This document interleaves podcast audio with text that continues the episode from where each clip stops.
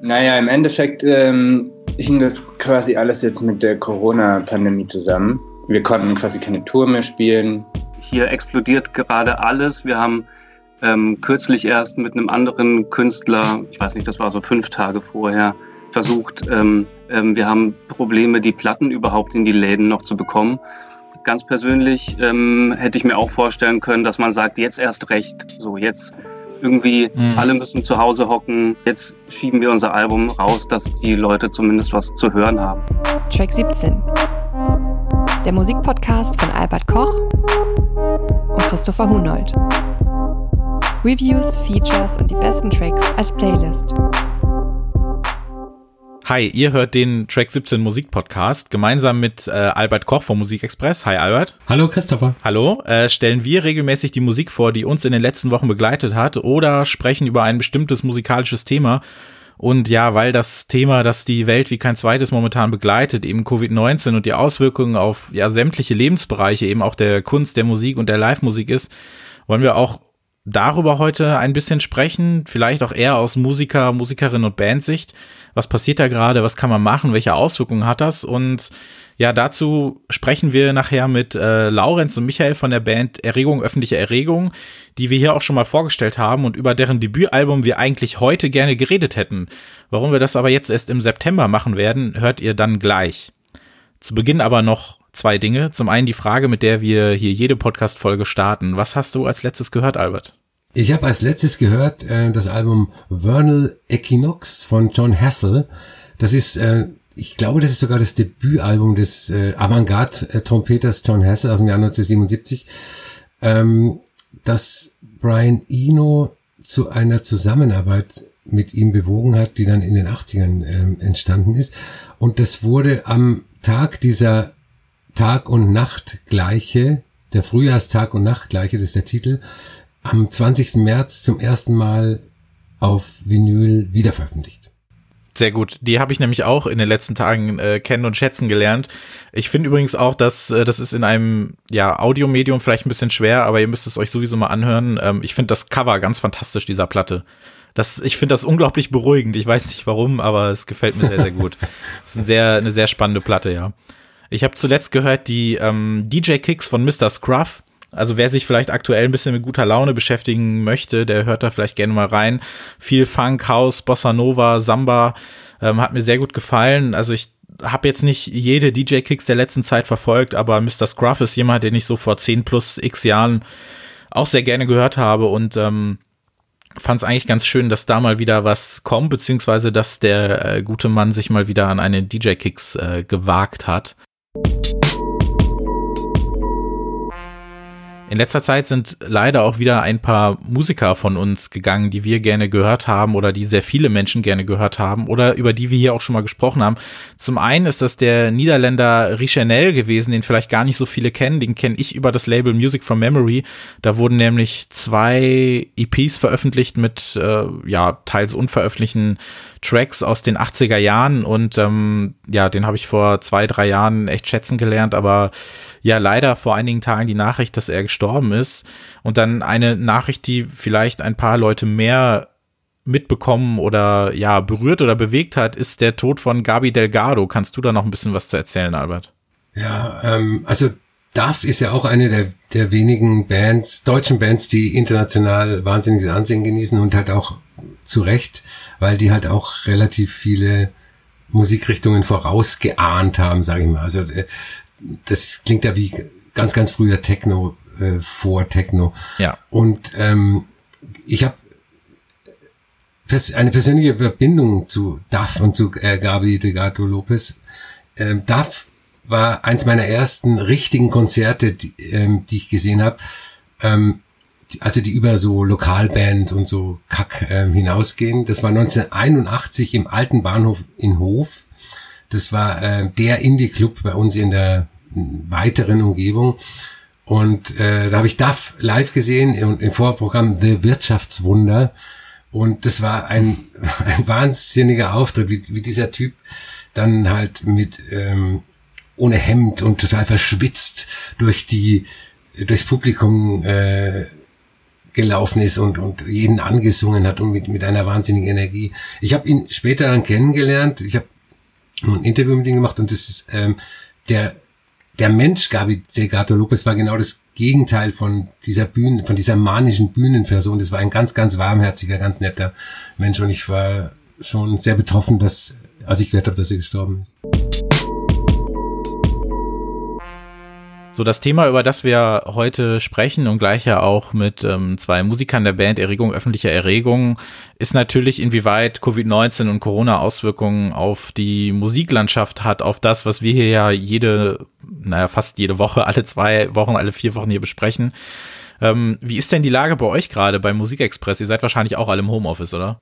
Wir sind alle im Homeoffice äh, und wir haben tägliche Meetings in Anführungszeichen äh, Videokonferenzen und so. Und ähm, ich muss sagen, es funktioniert viel besser, als ich gedacht habe. Also es gab kaum irgendwelche Schwierigkeiten, bis auf so ein paar Anfangsschwierigkeiten. Äh, aber es hat wunderbar äh, funktioniert und wir haben letzte Woche das Heft fertig gemacht und ich hoffe, es sind nicht allzu viele Fehler drin. Wie macht ihr das aktuell mit ähm, Interviews? Also habt, führt ihr die dann auch quasi alle nur noch telefonisch oder über Skype oder Zoom etc.?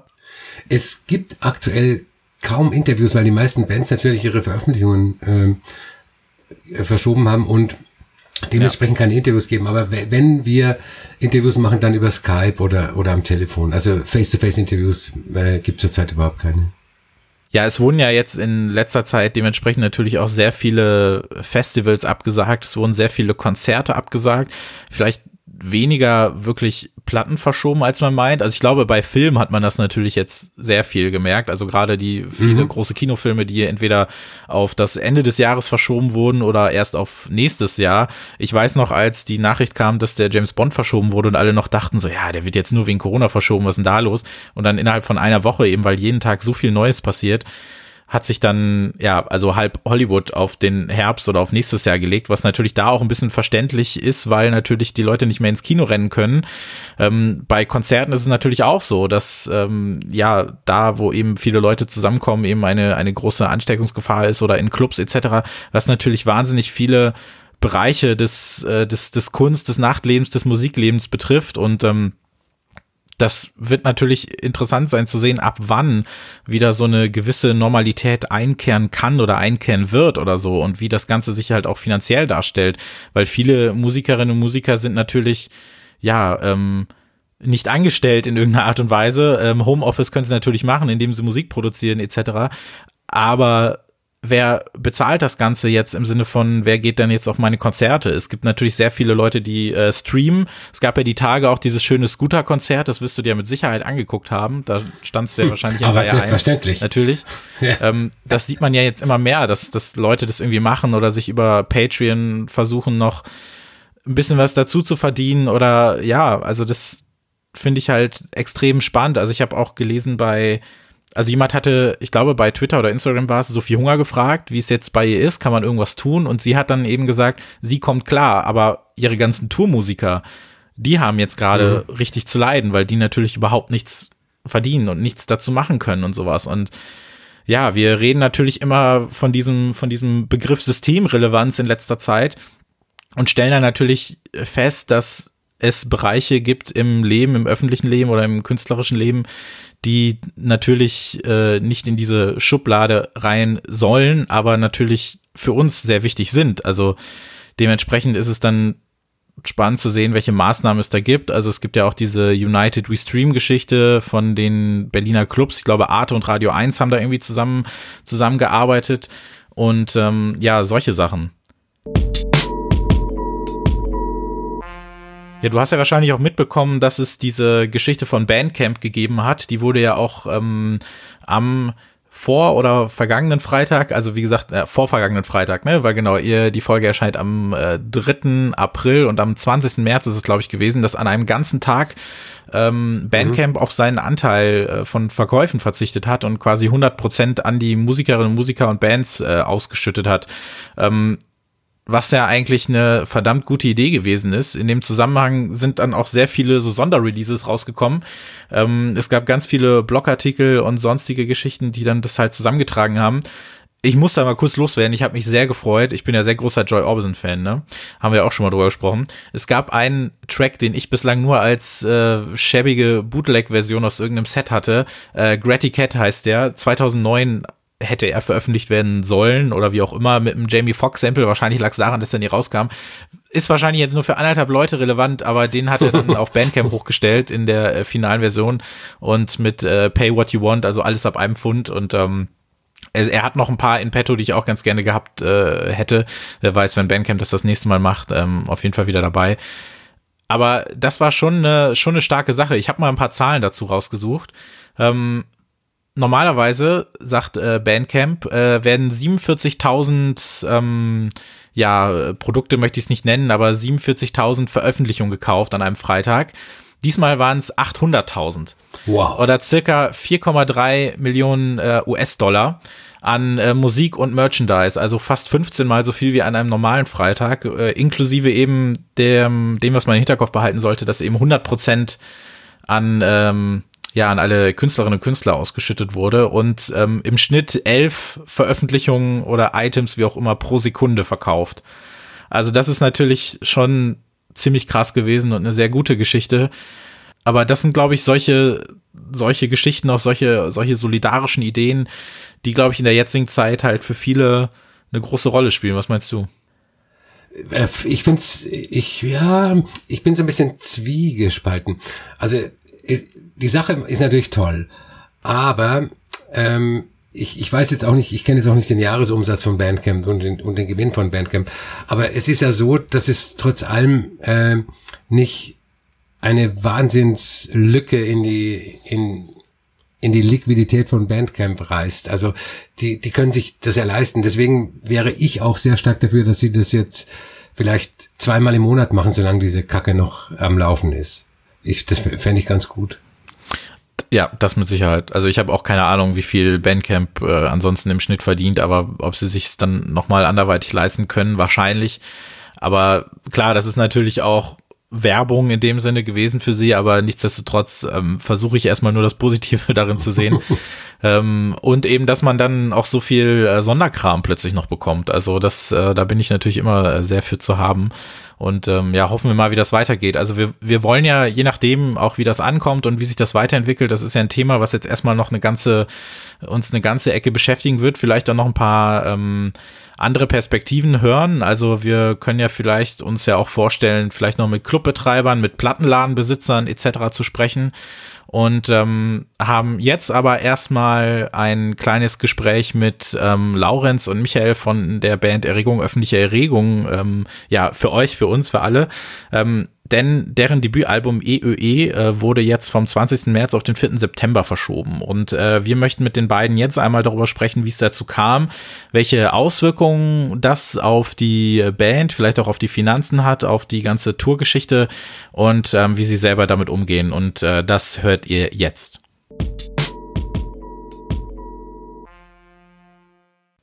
So, jetzt haben wir zwei Bandmitglieder von Erregung öffentlicher Erregung bei uns. Einmal den Laurenz, hallo. Hallo. Und den Michael, hi. Hi, moin.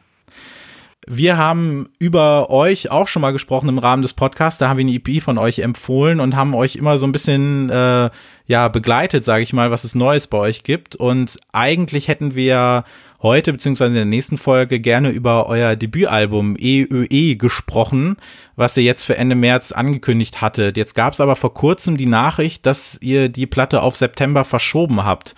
Ähm, könnt ihr da mal kurz drüber sprechen, wie es zu dieser Entscheidung gekommen ist? Naja, im Endeffekt ähm, hing das quasi alles jetzt mit der Corona-Pandemie zusammen. Ähm, weil die Platte am 20. März rauskommen sollte und dann haben sich eben die Dinge so ereignet, wie sie sich ereignet haben. Und ähm, das hat dann für uns so ein bisschen die Folge gehabt, dass wir dachten, okay, vielleicht ist dieser Zeitpunkt jetzt nicht der beste, um das Album rauszubringen. Wir hätten, wir konnten quasi keine Tour mehr spielen. Ähm, und die Aufmerksamkeit war einfach auf anderen Sachen zu Recht. So. Und ähm, da das ja so ein ganz so ein langer Prozess ist, also das Album ist, glaube ich, so über zwei Jahre entstanden und da auch eine gewisse Vorarbeit geleistet wird ähm, mit der Promo und allem und wir auch am besten, also wir dazu auch ein, einfach touren müssen auf eine Art oder wollten, ähm, hat das dann einfach so unsere Planungen so ein bisschen gesprengt. Und dann haben wir uns so schweren Herzens entschieden dazu, dass wir das vielleicht jetzt nochmal einfach so ein bisschen verschieben, um dann irgendwie einfach auch einen besseren Release für alles zu haben. Wann ist erstmals in euch so ein bisschen der Gedanke aufgekommen, dass das jetzt eine Option ist, dass wir das vielleicht tun müssen? Und ähm, wann ist dann quasi letztlich die finale Entscheidung dafür gefallen? Also wie kurzfristig war das dann? Hm, das war eigentlich mega kurzfristig, ne? Ja. Es gab irgendwie, wir haben so ganz nett, also in der Vergangenheit mit einem Label aus Hamburg zusammengearbeitet. Ähm, Euphorie heißen die und mit denen sind wir auch immer noch verbandelt. Jetzt so bisschen so modifiziert, die Verbindung. Aber die haben eigentlich, wenn, unterbrich mich, wenn das nicht stimmt, Laurens, aber die haben eigentlich, ähm, sind an uns rangetreten und haben gesagt, hört mal, wir haben hier, hier explodiert gerade alles. Wir haben ähm, kürzlich erst mit einem anderen Künstler, ich weiß nicht, das war so fünf Tage vorher, versucht, ähm, irgendwie ein Album rauszubringen. Es ist kam gar kein Feedback mehr. Ähm, wir haben Probleme, die Platten überhaupt in die Läden noch zu bekommen. Und ähm, da haben sie uns den Ball so hingespielt und gefragt, wollt ihr nicht ähm, eventuell den Release verschieben, weil es ähm, aus ihrer Sicht so gar keinen Sinn gemacht hat. Und das war vor zwei Wochen, meine ich, am Sonntagabend oder so. Und Montag haben wir dann schon im Prinzip die die Ankündigung gemacht, dass wir es verschieben.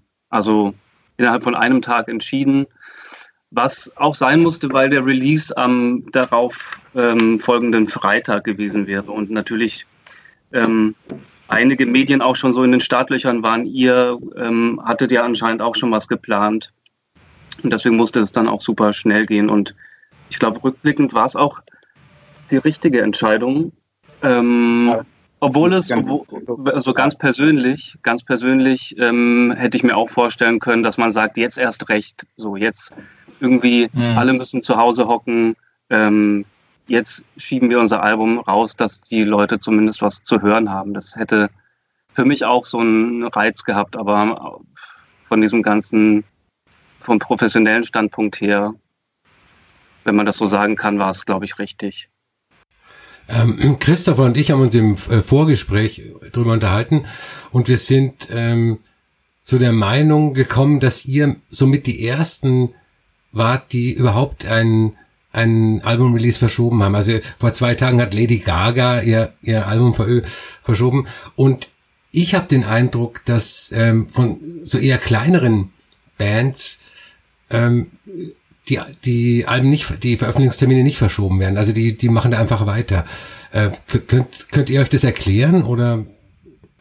Ich habe mich ähm, gefragt, ob das gemacht wird überhaupt. Ich hatte erst von einem oder eine andere Band, ich hab, weiß gerade nicht mal mehr, wer es war, gesehen, dass, äh, dass der Release verschoben wurde und habe mich so ein bisschen gefragt, wird das gemacht? Lady Gaga habe ich, höre ich jetzt zum ersten Mal. Mhm. Ähm, Aber gleichzeitig hat ja auch so Childish Gambino so komplett unangekündigten Album-Release sozusagen. Ja, ja, genau. Also ich glaube, das hängt dann halt, und das kann man natürlich machen, wenn man vielleicht Childish Cambino ist oder so. Ja, ja. Hm. Ich glaube, das hängt dann schon auch sehr von der, von der jeweiligen Situation ab. Ähm, und bei unserem Zeitpunkt, was ich bei unserem Zeitpunkt so schwierig fand, ähm, es war halt, weil die ganze, also es ändert sich ja täglich und das war ja noch vor quasi Ausgangseinschränkung und es war, glaube ich, so auch aufmerksamkeitstechnisch an so einem Peak. So, was ist das überhaupt? Also, was, wie wird das jetzt weitergehen und was passiert da? So.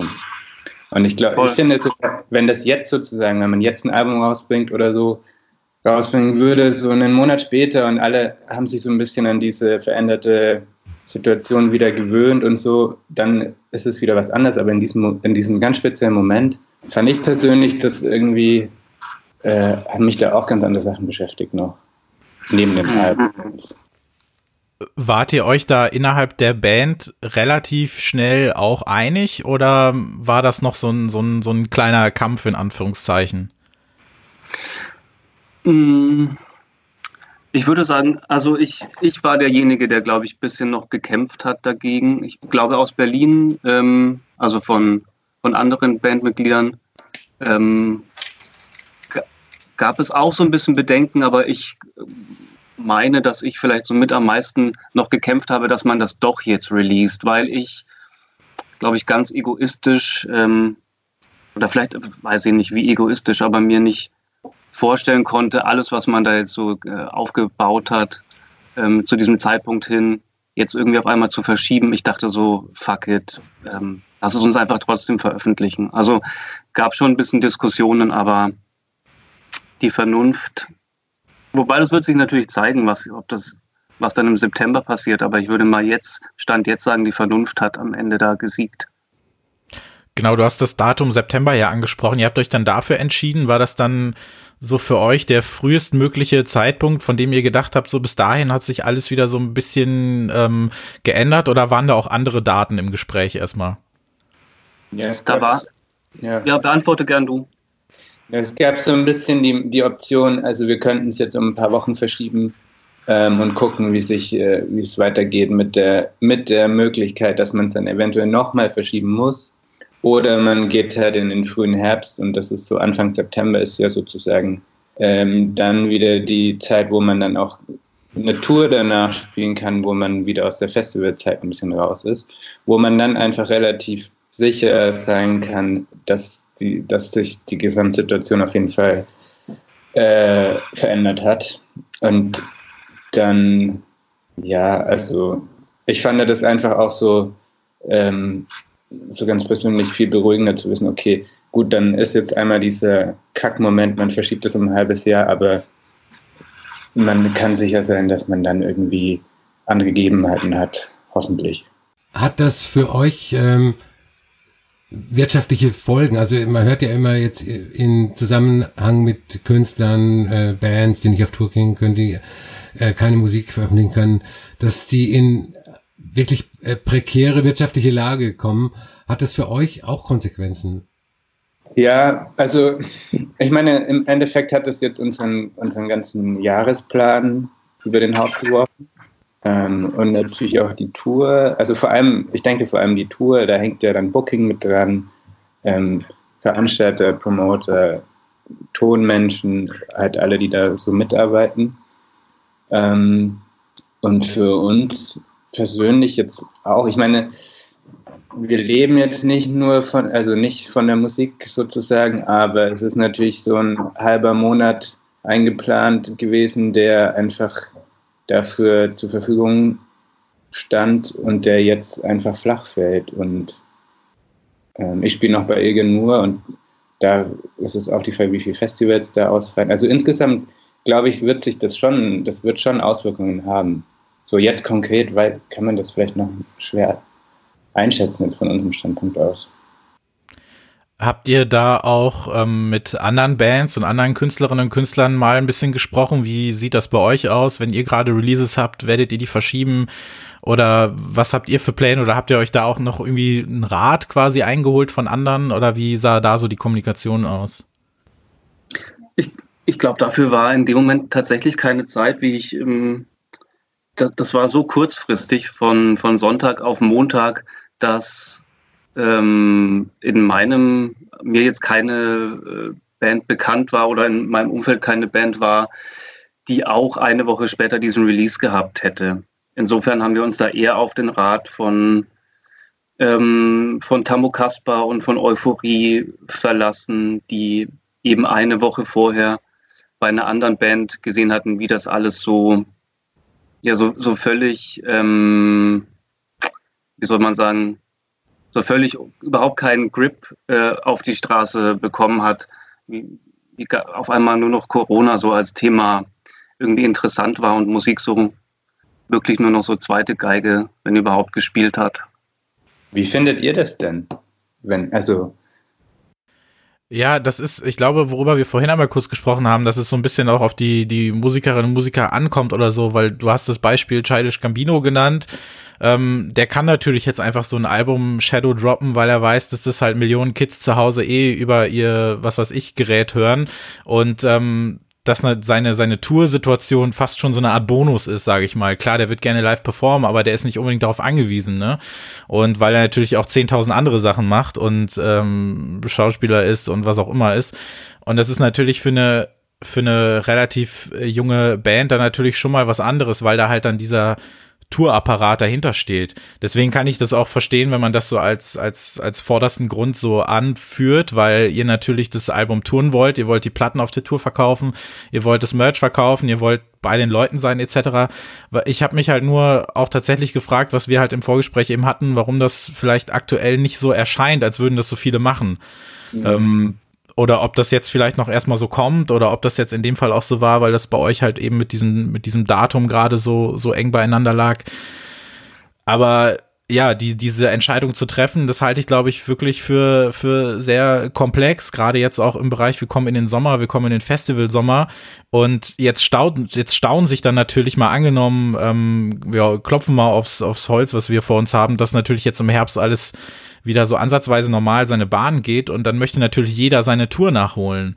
Wie ist denn das dann mit den Clubs? Die Clubs sind ja dann auch völlig überbucht vielleicht. Oder wann, wenn ich jetzt zum Beispiel meine Tour noch verschiebe, sind jetzt alle Daten weg? Sind die ganzen Plätze weg? Wo sind die Leute? Habe ich überhaupt die Möglichkeit, die Leute wieder ranzuholen, die jetzt vielleicht im Sommer bei mir gewesen wären?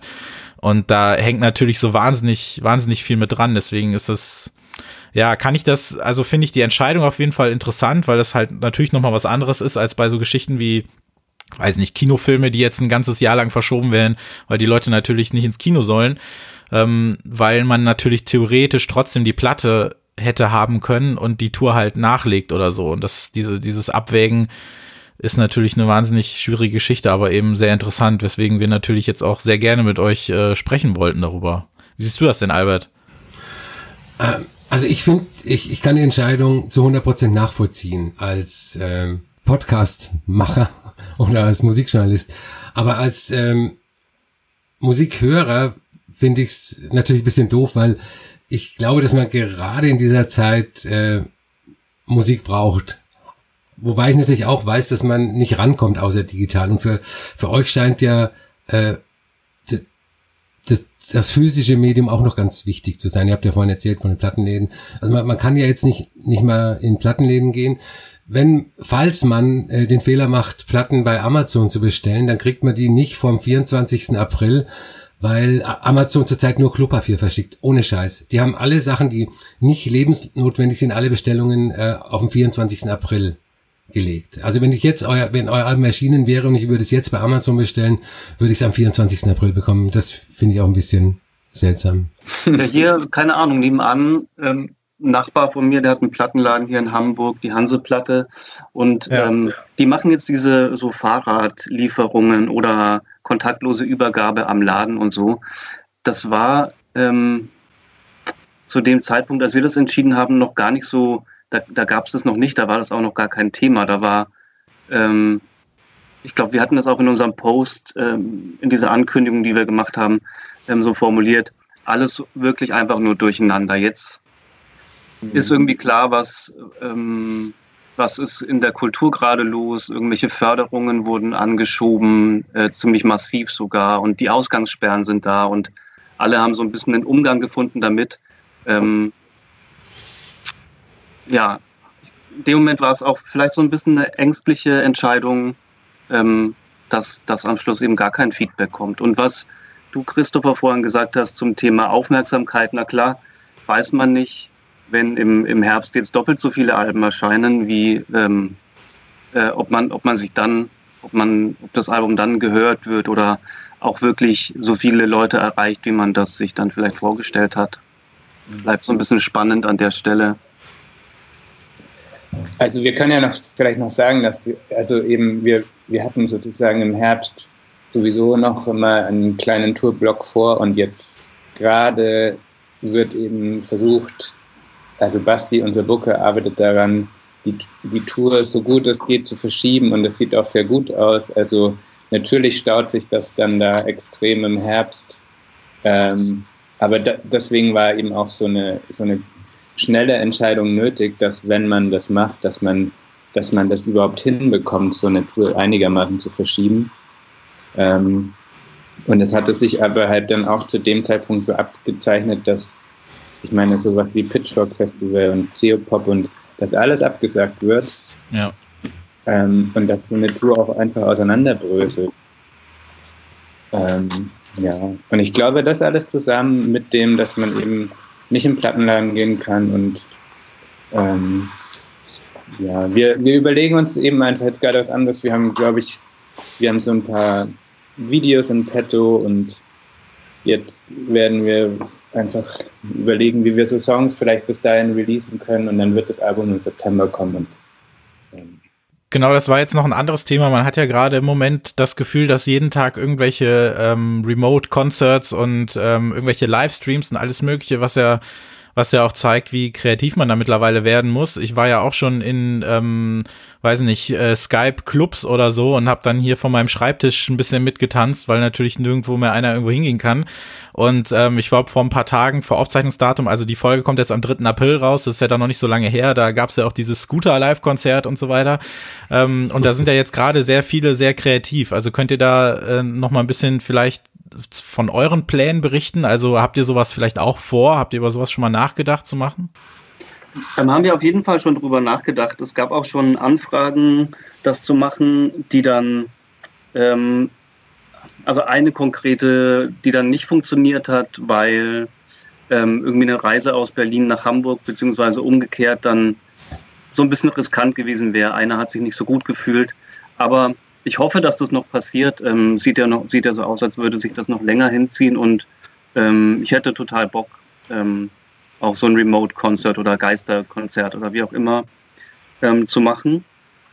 Ansonsten ähm, mal sehen, was wir noch machen. So ein bisschen ähm, Entertainment für die Leute, die uns mögen und folgen, ist auf jeden Fall geplant, aber ich würde das jetzt äh, ungern so weil es noch nicht so richtig spruchreif ist, ähm, schon, schon sagen. Ähm, eine Sache interessiert mich noch. Also es gibt natürlich im Moment keine Aufmerksamkeit für Veröffentlichungen, also nicht so große Aufmerksamkeit für Veröffentlichungen, aber es scheint zumindest in meiner Social Media Blase eine sehr hohe Aufmerksamkeit zu geben für prekär lebende Musiker. Also plötzlich äh, fällt jedem auf, oh Gott, oh Gott, ähm, denen bricht alles weg, denen, denen wird's schlecht gehen. Ähm, das war aber vorher nicht so. Also vorher hat es kaum jemanden interessiert, ob, äh, ob der Sänger meiner Lieblingsband äh, davon leben kann, ob er ein, noch einen Dayjob hat, ob er ein, äh, in fünf verschiedenen Bands spielt. Ähm, und glaubt ihr, wenn, wenn die Krise vorbei ist, dass dann diese, dieses Bewusstsein bleibt oder wird es genauso schnell wieder verschwinden, wie es gekommen ist. Ich habe auch gestern so im, im Gröberen über diesen Komplex mit Ungerechtigkeiten oder Schieflagen, die jetzt auf einmal so zutage treten, habe ich mit einer Freundin gesprochen.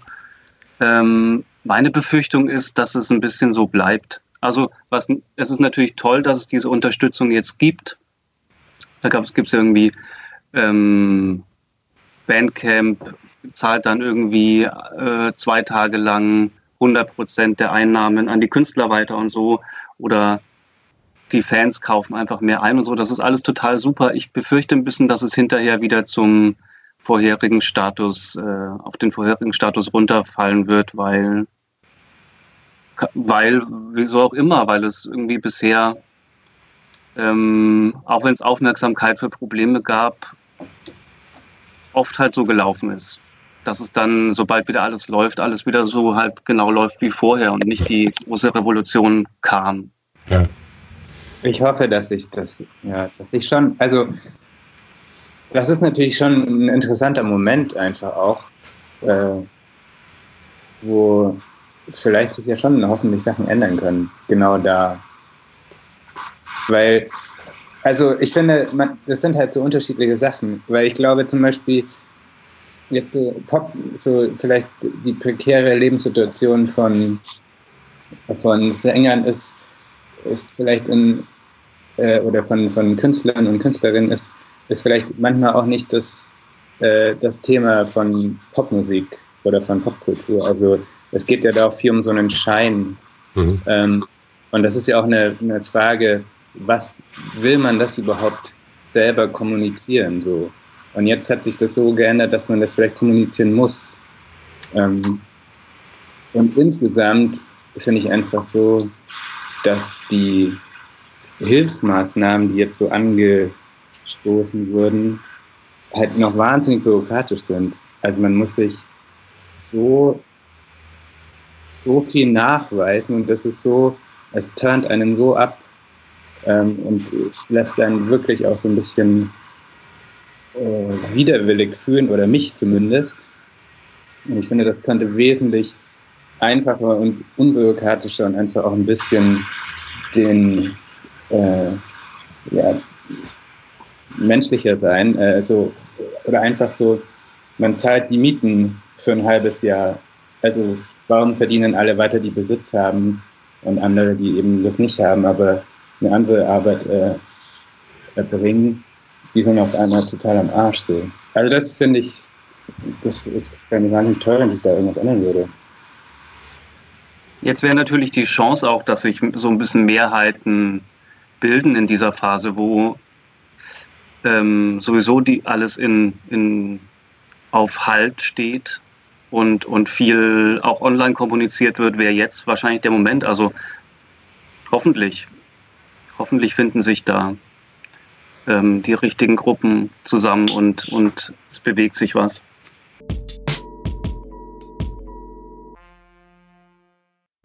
So, Laurenz und Michael, vielen Dank, dass ihr da wart. Ähm, EÖE e von Erregung, öffentliche Erregung, stand jetzt am 4. September ähm, dann veröffentlicht. Ähm, die äh, ersten EPs und so weiter könnt ihr euch natürlich weiterhin kaufen, euch anhören. Und ähm, ja, wir freuen uns dann auf den Album-Release, werden den dann hier auch weiterhin besprechen. Der wird auch im Musikexpress verhandelt werden. Ja, vielen Dank, dass ihr da wart und äh, viel Erfolg. Ja, danke auch. Danke euch.